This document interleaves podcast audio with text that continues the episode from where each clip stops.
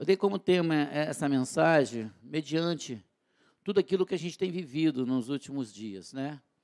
É, a gente tem conversado com pessoas, hoje tenho falado muito isso aqui. A gente ver Maricá hoje, a gente mora em Maricá hoje, a gente se coloca numa zona de conforto, né, no município em que, em que está estável, né? onde a gente consegue ver pessoas sendo empregadas, cada um conseguindo pagar as suas contas.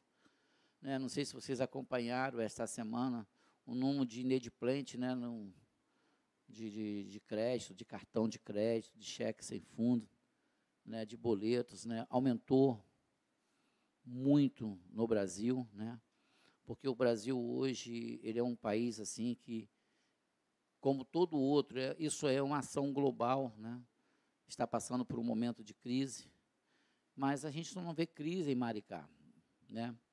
Mas até quando a gente não sabe. Mas a gente tem acompanhado também o número de pessoas que vêm se suicidando, né?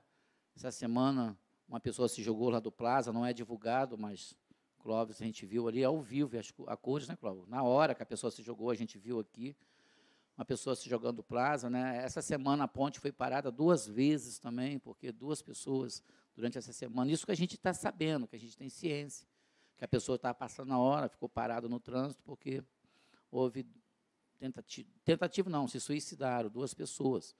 E a gente tem vivido isso, a gente tem visto isso. Só que por nós estarmos num município onde a situação está confortável, a gente não dá muita importância ao que está acontecendo né, com os nossos vizinhos, com os municípios que estão aqui do nosso lado. Mas a gente está vendo pessoas aí que estão perdendo assim a, a, esperança, sabe?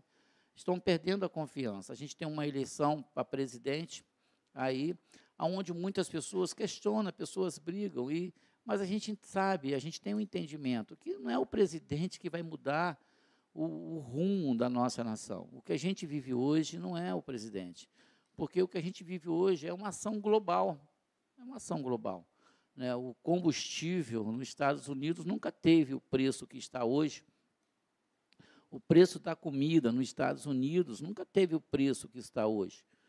Então, assim, hoje a gente está vivendo isso aí, as pessoas estão querendo sair de Maricá e para ir para a Europa, Portugal, não sei para onde. Você vai, porque você vai com muita pressão.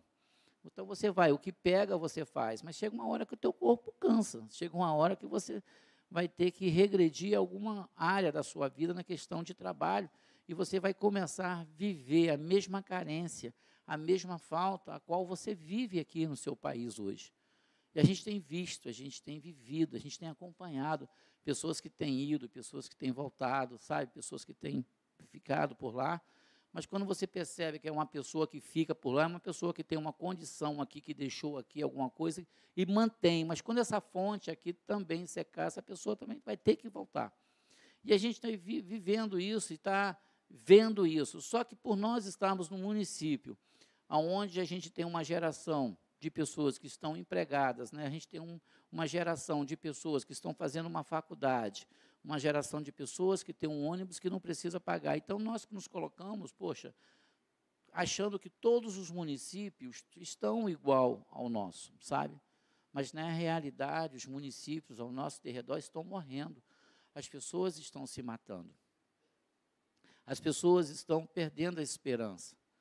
As pessoas estão, sabe, o pai chegar em casa e não ter o que dar para comer ao filho, né, o pai chegar em casa e ter que dividir algo dentro de casa que talvez ele sozinho não mataria a fome. Então a gente não tem percebido. Nós estivemos conversando com uma pessoa ontem, né? A minha esposa até abençoou essa pessoa ontem lá. E essa pessoa falou, cara, eu estou há três meses sem saber o que fazer compra para dentro de casa e vivendo de quilo.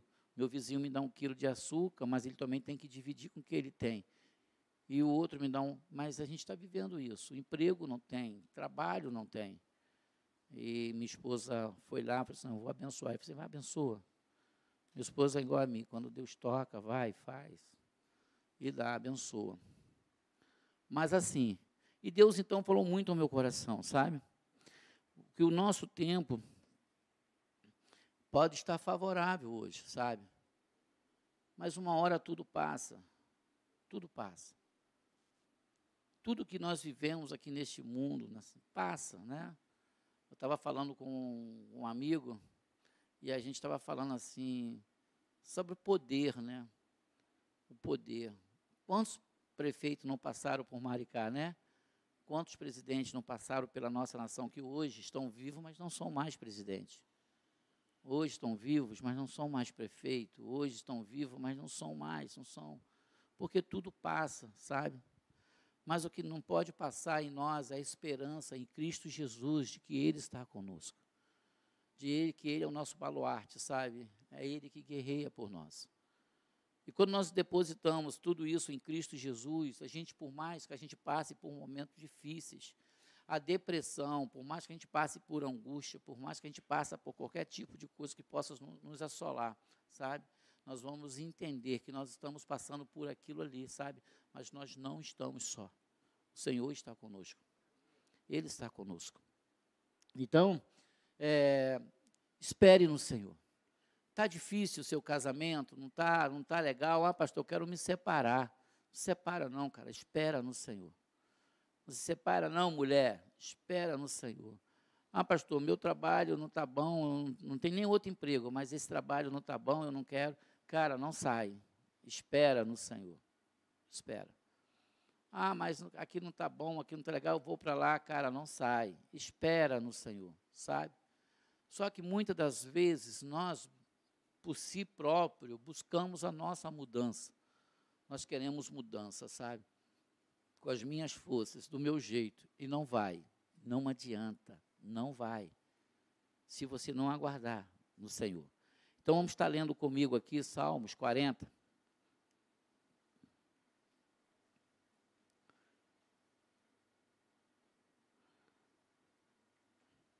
Amém ou misericórdia? Vamos lá. Esperei com paciência no Senhor já está dizendo, ó, repete comigo. Esperei. Então já está dizendo que tem algo aí. Paciência. Não é do seu jeito. Não é do seu jeito. Ah, pastor, está ruim. Ontem eu comi o último ovo. Espera no Senhor, cara. Pastor, o último ovo já comi tem três dias. Espera no Senhor. Faça a tua parte. Mas não se renda. Não se venda. Não se corrompa. Não. Espera no Senhor. Esperei com paciência no Senhor, e ele se inclinou para mim e ouviu o meu clamor. Tirou-me de um lago horrível, de um charco de lodo, pôs os meus pés sobre uma rocha firmou os meus pés, firmou os meus passos, e pôs um novo cântico na minha boca, um hino ao nosso Deus. Muitos verão, repete comigo, muitos verão e temerão e confiarão no Senhor.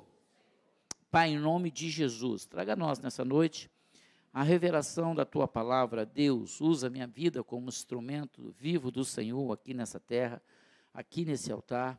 Pai, que tá, tudo que eu venho falar não provém de mim, do homem, da carne, mas que vem do teu Espírito, Senhor. Para que a tua igreja receba e saia daqui alimentada, botando em prática, vivendo tudo aquilo que o Senhor tem para nós, em nome de Jesus. Amém. Amém, igreja? Igreja, tem momentos em nossas vidas que nós ficamos mesmo muito desanimados. Nós, às vezes, tem momento que nós não, nem nós mesmos acreditamos em nós mesmos. Nós achamos que o momento em que nós estamos passando é um momento que talvez a gente não consiga ver um retorno né, para a resposta a qual a gente tem pedido a Deus, buscado em Deus. E muitas das vezes isso aí tem levado a gente se colocar no nível de inferioridade, no nível de incapacidade, no nível de incompetência. Isso tem feito de muitos homens, de muitas mulheres, mulheres que elas mesmas rejeitam a si mesmas. Ela se coloca numa posição que se não aconteceu algo até agora porque Deus se esqueceu de mim e eu não sou digna, eu não tenho direito a isso. Aí começa a vir lembranças, talvez coisas do passado, coisas que você fez, coisas que você falou, e você começa a trazer uma reflexão daquilo, achando que é aquilo que está mudando a sua história, é aquilo que está te levando para o cativeiro, sabe? Mas eu quero dizer algo para você nessa noite, em nome de Jesus. Jesus não está nem aí pelo que você fez de um segundo atrás desse pensamento que você acabou de ter aí agora. Deus se importa daquilo que você vai pensar daqui em diante. O nosso Deus, ele é um Deus de socorro.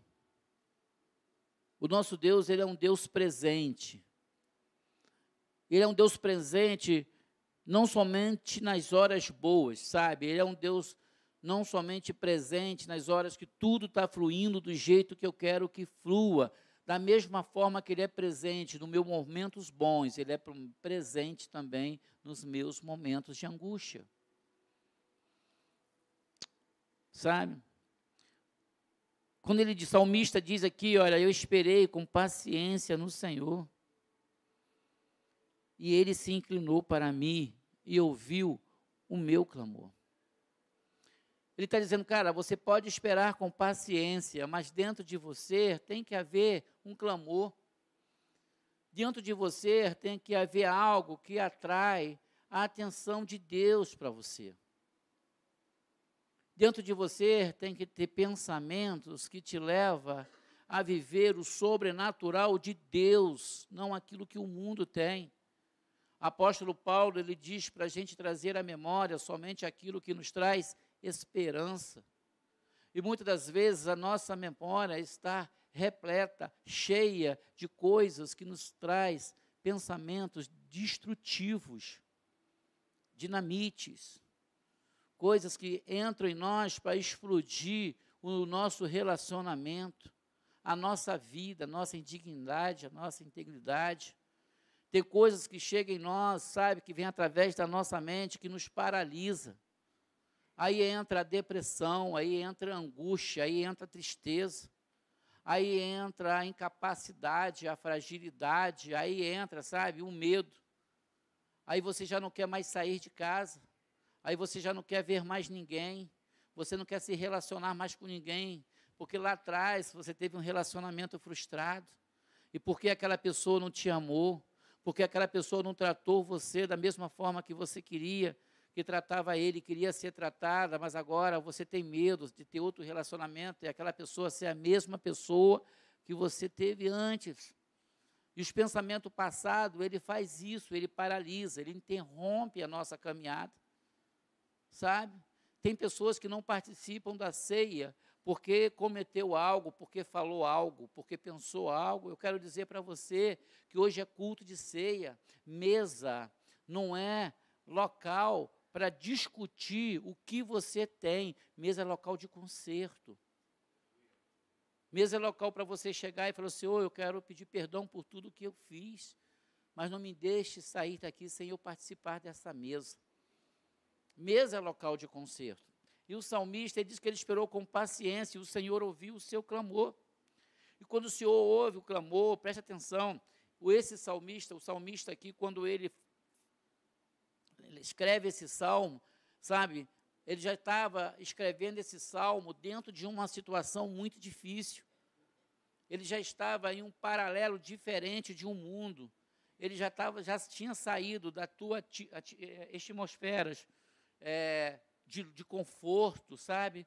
De uma atmosfera de, de, de vida abundante, mas agora ele está no local, ele está no fundo do poço, ele está na lama, ele está ali, e mesmo ali, ele disse que ele esperou com paciência. Mas mesmo ali, ele não deixou de clamar ao Senhor, por quê? Porque o que você precisa para resolver a tua vida, o que eu preciso para resolver a minha vida, não são decisões de homens. Não é quem vai estar ou quem não vai estar que vai mudar a história da minha vida, a história da minha família. Não é. Quem vai mudar a minha vida, quem vai me tirar do lodo, me trazer de volta à tona, sabe? Terra firme, rocha firme, Só existe um que se chama Jesus. Nele é que nós temos que depositar a nossa confiança, é nele que nós temos que depositar a nossa força, porque ele diz, ele tirou-me de um lodo, de um lago horrível, um charco de lodo, e pôs os meus pés sobre uma rocha, firmou os meus passos, sabe? E interessante que botou os, que ele diz aqui que colocou os teus pés sobre uma rocha e firmou nos teus passos.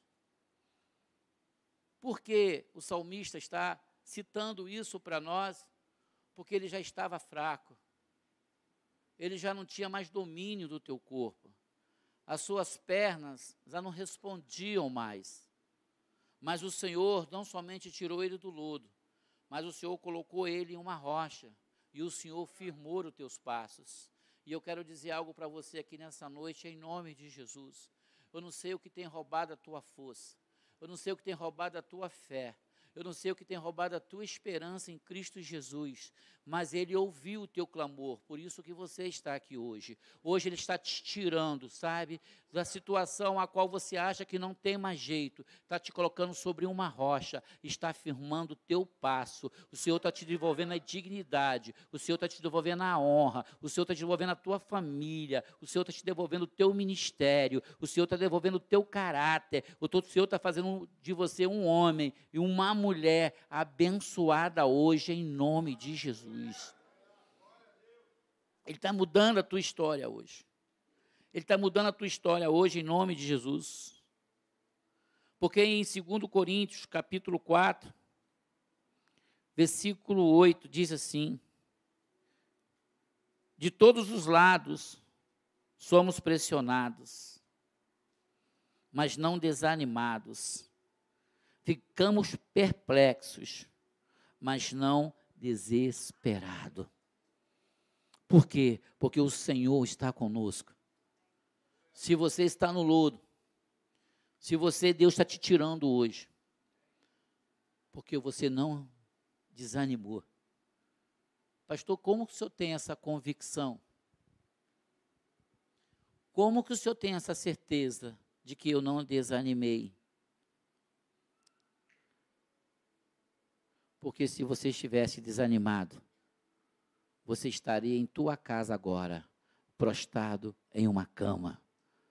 Mas o seu, você saiu da tua casa e veio para um lugar em busca de um milagre.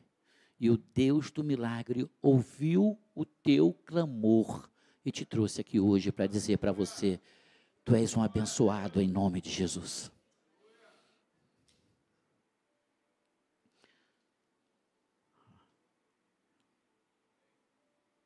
Segundo Coríntios, capítulo 1, abre aí.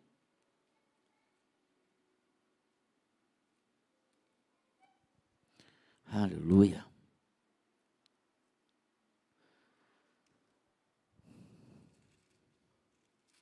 Segundo Coríntios, capítulo 1.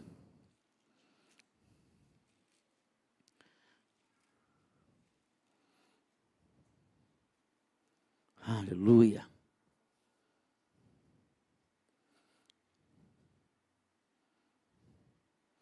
Capítulo 3 e 4.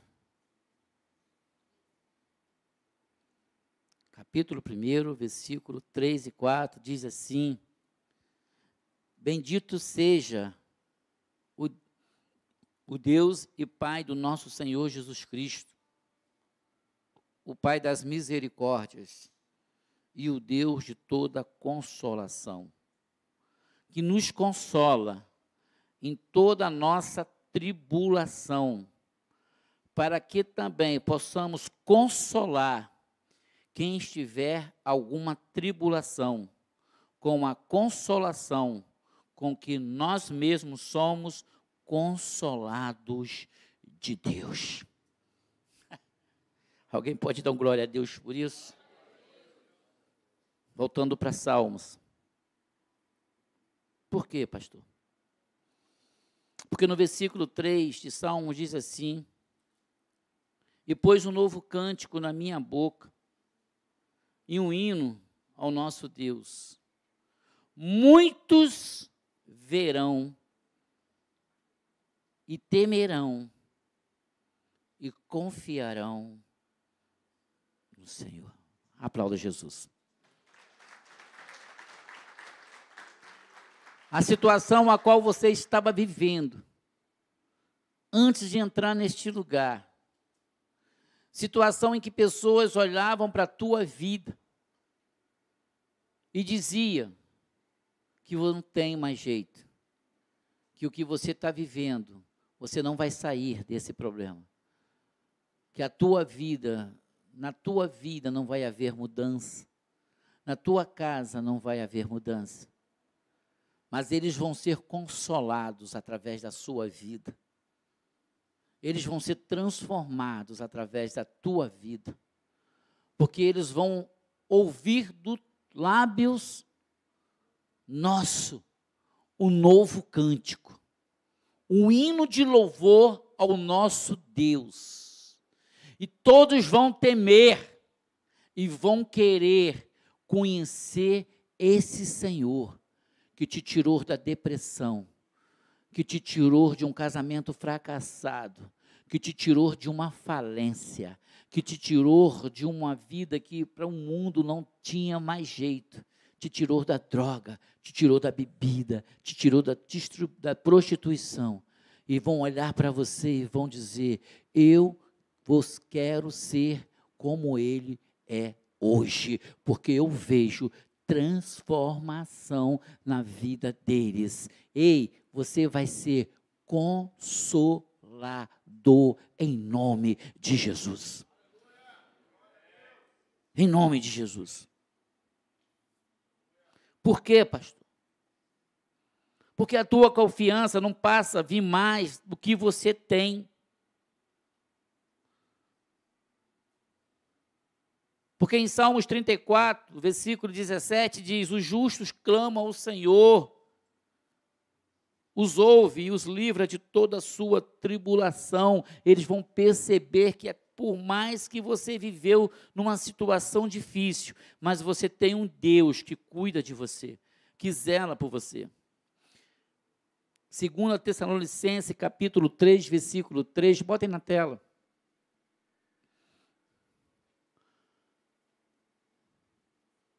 Mas fiel é o Senhor, que vos confortará e que o guardará do maligno. O nosso Deus, ele é fiel para cumprir em nós tudo aquilo que ele nos prometeu. Porque diz em Salmos 40, onde nós estamos, no versículo 4: Bem-aventurado o homem que põe, põe o Senhor a sua confiança. Sabe? Então a nossa confiança, ela não pode vir de promessas aí fora. A nossa confiança não pode vir de um laudo médico, porque a última palavra não pode ser dele. Porque o, nós podemos ver nesse salmo que o salmista ele espera com paciência. E ele já estava em um poço, em um lodo. Ele já estava tomado. Mas o Senhor ouviu o teu clamor. E o Senhor o socorreu e colocou em rocha firme e fortaleceu as suas pernas. Sabe? E esse ditado de fortalecer as pernas, alguém conhece esse ditado? Sabe por que o mundo fala assim? Fulano está com as pernas fracas. Alguém sabe isso aí? Alguém conhece? Na roça usa muito esse ditado, né, Clóvis? Fulano está com as perninhas fracas. É o cara quando está ruim financeiramente. Está tá ruim das pernas. Fulano está ruim das pernas. O cara está passando por um momento difícil está ruim das pernas. Sabe?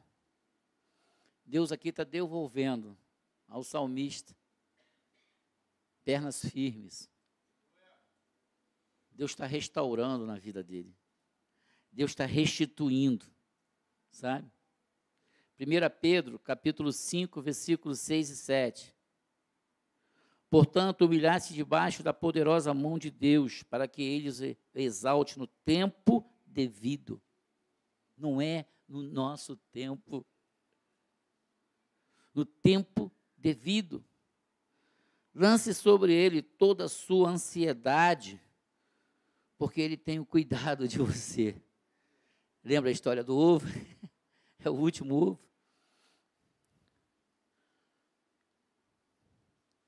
Não é Rivotril que vai resolver o teu problema. Losartana. Tenho nada contra não, se quer beber, bebe. Mas enquanto você não entender que a sua dependência é de Cristo, você vai viver a dependência de remédio. Enquanto você não, não, não entender que só quem pode trazer paz em momento de ansiedade é Cristo, sabe? Você vai ser sempre dependente. E sabe o que é está acontecendo quando você se torna dependente de remédio? Você está morrendo espiritualmente, morrendo fisicamente, morrendo financeiramente, morrendo no seu casamento, morrendo como pai, morrendo como mãe. Por quê, pastor? Porque você torna uma pessoa robótica. Você se torna uma pessoa fria. Você se torna uma pessoa que vai chegar um momento que as pessoas não sentem prazer de estar perto de você. Não tenho nada contra.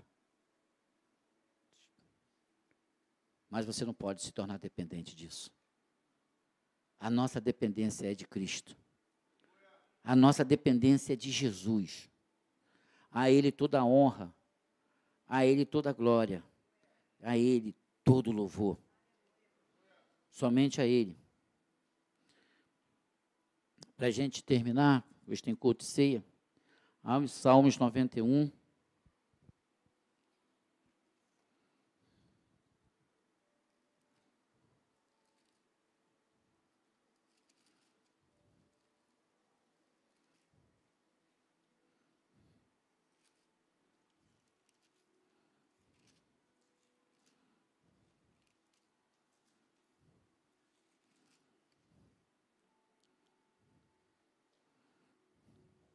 Se coloque de pé em nome de Jesus.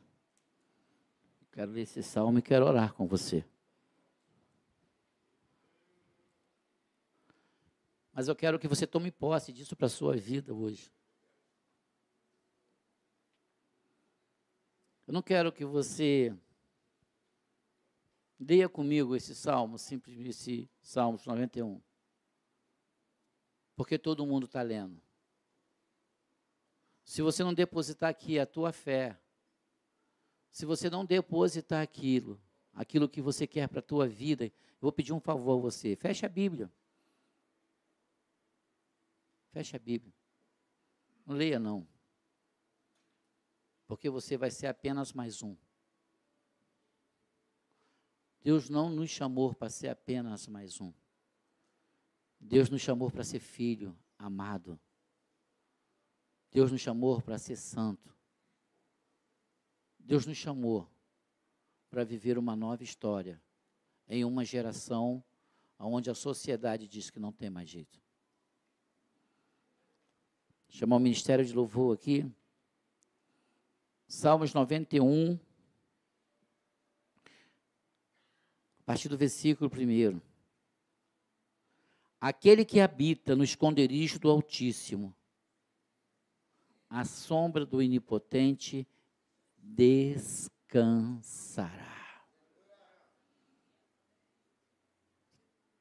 Ah, pastor, eu não estou tendo descanso. Minha mente não para. Você está habitando em qualquer lugar, mas menos a sombra do Onipotente. Você está habitando mais tempo no seu trabalho, você está habitando mais tempo nos seus projetos, você está habitando mais tempo no seu futuro, mas menos, menos a sombra do Onipotente. Porque ele diz: Aquele que habita no esconderijo do Altíssimo, a sombra do Onipotente descansará. Versículo 2: Direi do Senhor, Ele é meu Deus, o meu refúgio, a minha fortaleza, e nele eu confiarei. Está dizendo, cara. Minha confiança tem que estar completa em Deus. Eu não posso abrir mão dessa confiança em Deus. Porque do versículo 3, porque ele te livra do laço do passarinheiro e da peste perniciosa. Ele te encobrirá com as suas penas e debaixo das suas asas estará seguro. A sua verdade é escudo e broquel. Escudo já te protege. Escudo é para que nada chegue até você. Escudo é para que você fique livre de tudo aquilo que não provém de Deus para a sua vida. E o broquel já é um, algo que bloqueia por completo toda a ação do inimigo sobre a sua vida. Toda a ação desse mundo sobre a sua vida. Sabe? Não temerás espanto noturno, nem seta que voa de dia você vai poder andar de noite a hora que você quiser. Se você quiser ir em Copacabana, dar um passeio, você vai. Se você quiser ir para Nema, dar um passeio, você vai. Se você quiser ir na Urca, no Cristo Redentor, dar um passeio, você vai, porque a bala perdida não vai te atingir.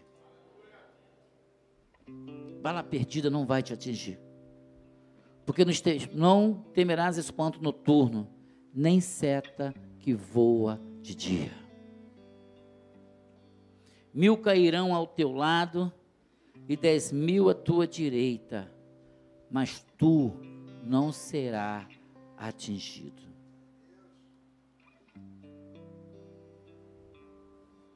Eu quero dizer algo para você nessa noite. Como é que tem sido a sua vida? Que, que você tem em quem você tem confiado? Em quem você está esperando uma resposta?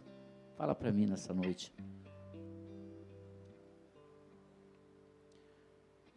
A resposta que você precisa, ela vem do Senhor para a sua vida. Ele diz para você nessa noite: espera com paciência. Aguarde. Faça a sua parte, porque a minha já fiz. Senhor quer mudar a história hoje de vidas aqui. O Senhor quer mudar a história, sabe? Do seu casamento. Quer mudar a história da sua vida como pai, da sua vida como mãe. Quer mudar a história da sua vida como filhos. Ele quer mudar a história. Jesus Cristo, quando ele foi levado para aquela cruz, E ele ali, ele percebe que aquelas pessoas a quem ele curou, a quem comeu do pão que ele deu, jogavam pedras nele também.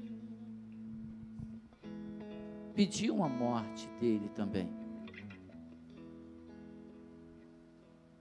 Mas ele olha para o alto e diz para o pai: Pai, perdoa-os, porque eles não sabem o que fazem. Talvez o seu tempo de ignorância te levou a viver aquilo que você está vivendo hoje. Talvez o que você está passando hoje, você só está passando por causa do seu tempo de ignorância. Mas aquele que tem o poder de perdoar é o mesmo que tem o poder de salvar. Que Ele está perdoando pecados aqui nessa noite. Hoje é culto de ceia. Não abra mão de participar dessa mesa, porque aquele que tem poder para perdoar pecados está perdoando nessa noite. Aquele que tem poder para mudar a tua história está mudando a tua história aqui nessa noite. Aquele que tem poder para transformar vidas está transformando o teu casamento nessa noite, a tua família. Ele está mudando a história. Ele abriu mão da tua glória. Aleluia. Glória. Aleluia. Ele abriu mão por tua causa, por minha causa, sabe? Para que a gente pudesse estar aqui hoje. Pai, em nome de Jesus, perdoa pecados aqui nessa noite. Perdoa transgressões aqui nessa noite. Derrama do teu poder, Jesus. Restaura, restitui o primeiro amor, Deus. Aquele que se encontra em um mar de lamas, Pai, um poço. Que essa noite estenda a mão para ele, Senhor. Tire ele desse local onde ele se encontra, coloque em uma rocha. Pai, fortaleça as suas pernas, Senhor Jesus. Porque nós cremos, Deus, em um Deus, um Deus que cumpre em nós tudo aquilo que Ele promete, um Deus que restitui os anos que foram consumidos pelos gafanhotos, Deus. Nós cremos nesse Deus. Aleluia.